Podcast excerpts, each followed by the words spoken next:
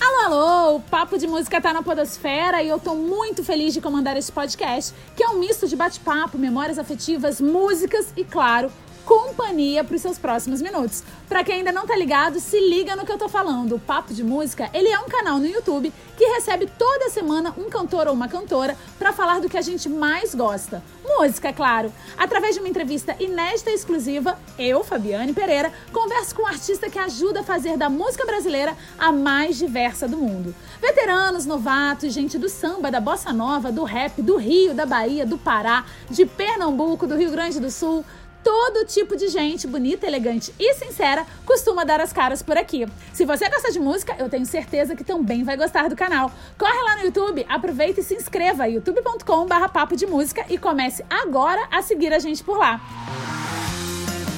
E por aqui no mundo da podosfera, hoje você vai ouvir uma entrevista que eu tive muito prazer em fazer.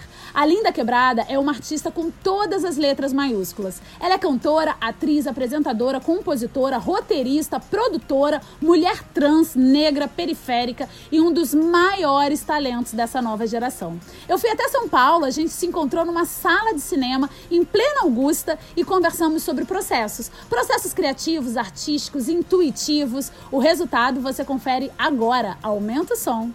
Papo de música. Papo de música. Apresentação: eu, Fabiane Pereira. Linda Quebrada.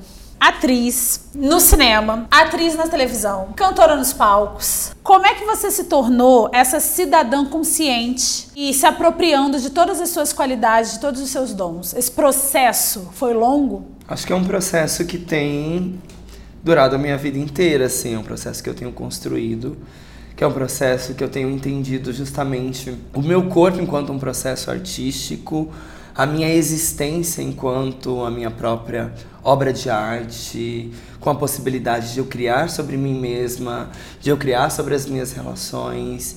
E eu acho que a arte acaba sendo apenas uma desculpa e uma possibilidade de compartilhar essa experiência com, com outras pessoas. Ela é diva da sarjeta, o seu corpo é uma ocupação. É favela, viado. Nós somos da geração Meu Corpo, Minhas Regras, né?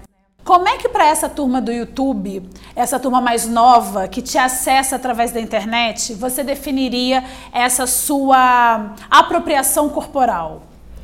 Olha, eu sinto que, na verdade, até esse processo de entender meu corpo, minhas regras, um tanto quanto limitado, na verdade, porque se a gente é, realmente olhar com atenção e cuidado para essas questões, a gente vai perceber que o nosso corpo pertence ao Estado e principalmente corpos femininos e determinados corpos vão, se, vão estar mais aprisionados por decisões do Estado.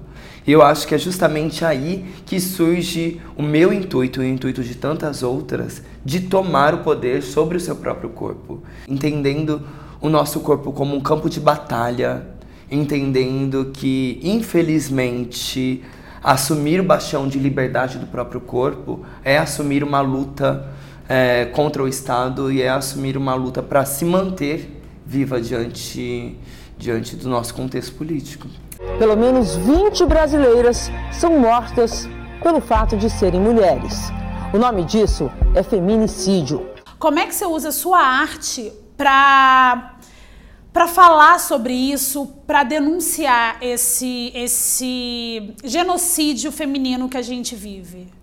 Olha, eu não eu, eu busco sempre tentar, inclusive também assim, eu acho que a minha arte ela já expressa isso de uma maneira evidente, né? Porque eu, eu, eu sou um corpo totalmente inesperado para os meios artísticos, né? A minha história não era para estar tá sendo contada. Não era para estar tá sendo contada no cinema, não era para estar tá sendo contada na música, não era para corpos como o meu serem representados com dignidade e muito menos de serem apresentados à, à grande massa e à população. Eu faço isso porque eu sentia carência de, de me ver ali também é, apresentada. Eu sentia a carência, a necessidade de ouvir coisas que eu precisava. E por isso eu inventei e tenho inventado tudo isso. A arte para mim, ela na verdade, ela surge como um ato de crueldade, para que eu mesma pudesse transformar em mim coisas que eram necessárias. Eu acredito na arte como arma e como arma apontada para a minha própria cabeça, para que eu tenha a coragem de matar em mim mesma o que não tem mais necessidade de continuar existindo e se perpetuando. Nós somos filhas da culpa, né? Culpa católica, culpa cristã, uma série de culpas. Assim, como é que ao longo da sua vida você foi se desfazendo dessas culpas? Interessante, interessante pensar nisso. Acho que principalmente quando eu, eu tive uma religi eu tive uma infância é, muito ligada a um contexto religioso cristão que é, construiu um corpo em mim carregado de culpas. Eu acho que o meu processo de desligamento da culpa veio com quanto mais conexão com o meu próprio corpo eu fui criando, entendendo as minhas possibilidades, entendendo os meus contornos, entendendo os meus desejos, entendendo que todas essas formas era o que me, me formava, era o que me construía e era o que fazia parte de mim. Então, quanto mais eu fui me conhecendo, mais eu fui entendendo que essa culpa não me pertencia. Essa culpa não foi construída por mim, ela foi construída por outros corpos, por outros corpos, para que me mantivesse distante de mim mesma. Porque a religião, para mim, tem a ver com, com esse radical da palavra, né? De se religar. Conectar Exatamente. De me reconectar comigo mesma e entender o que me pertencia e o que não me pertencia. E eu fui entendendo que muitas das coisas que eu carregava não me pertenciam. E eram valores e, e, e padrões que me foram entregues para que eu carregasse para manter aparências. E essas aparências já não me interessavam e continuam a não me interessar. Entre a oração e a ereção, oração, ora não são, são, benção. Como é que essa espiritualidade toda atravessa a sua arte? Seja ela na música, seja ela nas artes cênicas? A minha espiritualidade, eu costumo entender ela, costumo entender o meu espírito como um espírito de carne e osso, entendendo o meu corpo como o meu templo, entendendo os meus shows como o, os nossos espaços de adoração. E não adoração de mim que estou ali no palco, mas como um espaço de celebração das nossas vidas. Entendendo que os nossos shows eles servem de, de cultos para celebrar as nossas existências e para comungar a nossa coletividade. Eu venho entendendo que a minha ancestralidade é uma ancestralidade presente que se cultiva aqui e agora. E eu tenho feito isso através da minha arte mesmo, assim, através dos encontros que a minha arte proporciona. Falando em arte, a gente está num país que foi educado e que continua sendo educado pela dramaturgia. Uhum. Né? Novela educa nesse país. E você tá numa série que, apesar de não ser tão popular por conta do horário, etc., e dos temas pesados, é uma série extremamente educativa e principalmente coloca o dedo em feridas que precisam ser apontadas. Como é que você aceitou? Como é que surgiu o convite para você? E, e, quando você leu a sinopse da Natasha, como é que você se apropriou dela e falou é minha? Você teve dúvida? Tive dúvida principalmente pelo investimento de tempo que eu teria que fazer na, na série, né? por ter uma carreira que é paralela à televisão e que eu teria que despender muito do meu tempo e investir muita energia nisso e por pensar também se eu seria ou não capaz de assumir uma responsabilidade desse tamanho.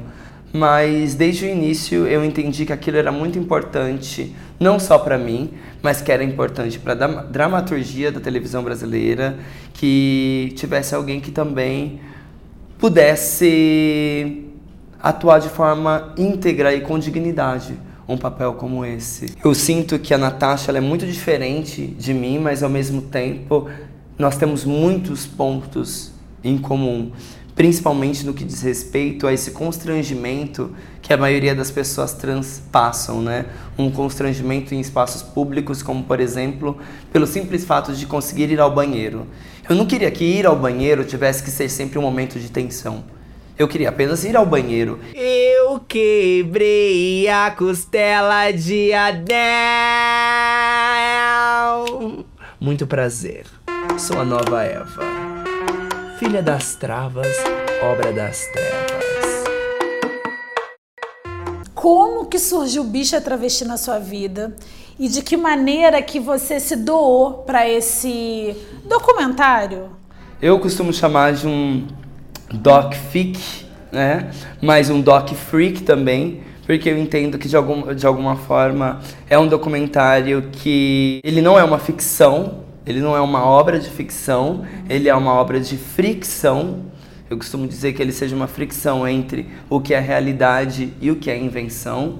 Onde eu tive a possibilidade de atuar também no roteiro dele. Ele surgiu a partir do meu encontro com a Cláudia Priscila em uma série que eu já havia participado com ela, que se chamava Causando na Rua, onde ela conheceu o meu trabalho como performer antes da Linda Quebrada surgir e depois de um show no SP na rua, ela e o Kiko Goifman me abordaram saindo do show e disseram que queriam fazer um documentário comigo. Eu fiquei extremamente surpresa mais uma vez com medo de, aos 26 anos, na época, se eu teria material suficiente para ser abordado num documentário, mas ao mesmo tempo eu sabia o quanto era importante que se isso fosse feito, que isso fosse feito comigo, que fosse um filme feito comigo e não sobre mim. Eu queria que o filme ele fosse não só político, mas que ele fosse afetivo e que ele fosse um filme que me levasse em consideração em todas as minhas questões e que eu pudesse atuar nele efetivamente, não só sendo uma representação de mim mesma, mas que eu pudesse atuar no roteiro, que eu pudesse ter voz de decisão em tudo que fosse levantar o filme. Você tem noção do tamanho da sua responsabilidade? Eu prefiro não ter. Eu prefiro fingir que eu não sei, ou eu prefiro entender que essa responsabilidade não é só minha, até porque ela realmente não é. E eu entendo quanto a representatividade é importante, é importante, porque eu mesma não tive pessoas que durante a minha adolescência ou a minha infância onde eu conseguisse me enxergar, onde eu conseguisse me sentir representada.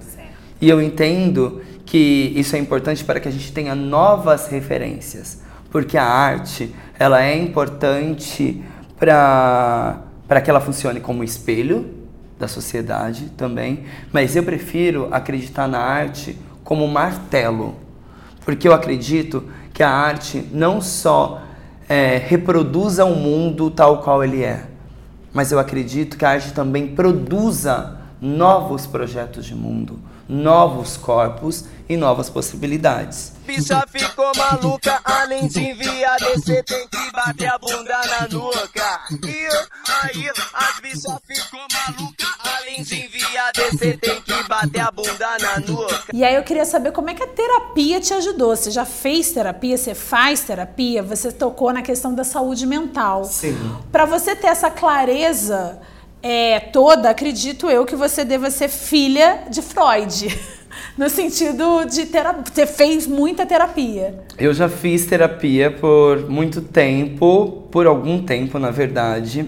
Hoje gostaria, inclusive, de voltar. Meu terapeuta, se estiver me assistindo, por favor, me ligue, brigue comigo e me peça para voltar para terapia, porque eu comecei a fazer terapia quando eu tive um câncer e foi a época que mais me aproximei do meu corpo. Uma época de extrema fragilidade e ao mesmo tempo onde eu percebi que havia muita potência nas minhas fragilidades. Então eu comecei a fazer terapia. Fiz por quatro anos entre tempos de mais frequência e menos frequência, que foram cruciais para o entendimento do meu corpo, principalmente porque eu tive um terapeuta é, que estava mais próximo das questões de sexualidade e gênero e que tinha um leque de informações que acolhia o meu corpo, que não via o meu corpo com, com culpa e nem carregando esses mesmos valores de uma sociedade doente. Mas hoje, inclusive, eu, eu percebo o quanto a terapia me faz falta. Eu tenho dedicado muito mais tempo à Linda Quebrada, essa daqui, mais do que a Alina Pereira é, enquanto esse, o corpo que sustenta a artista.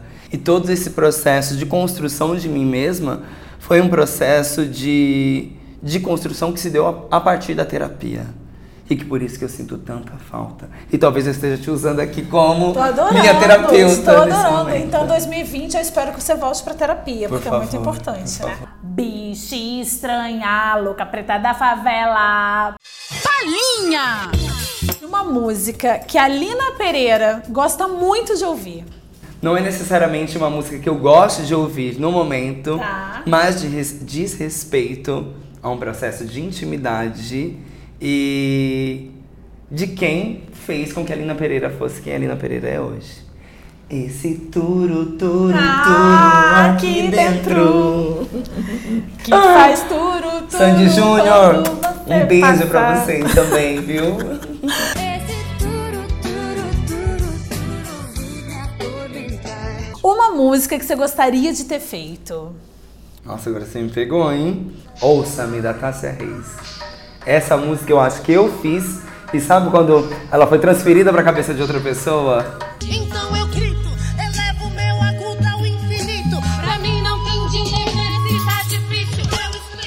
Uma música que sempre que você ouve, você tem certeza de que você tá no caminho certo. De que apesar da vida ser essa, essa luta diária e frequente, só vale a pena se for assim.